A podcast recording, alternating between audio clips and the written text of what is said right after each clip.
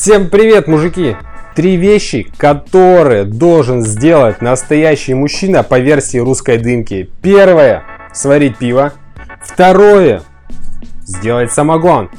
Третье – закоптить цыпочку. Если ты до сих пор всего этого еще не сделал, сделай это вместе с русской дымкой.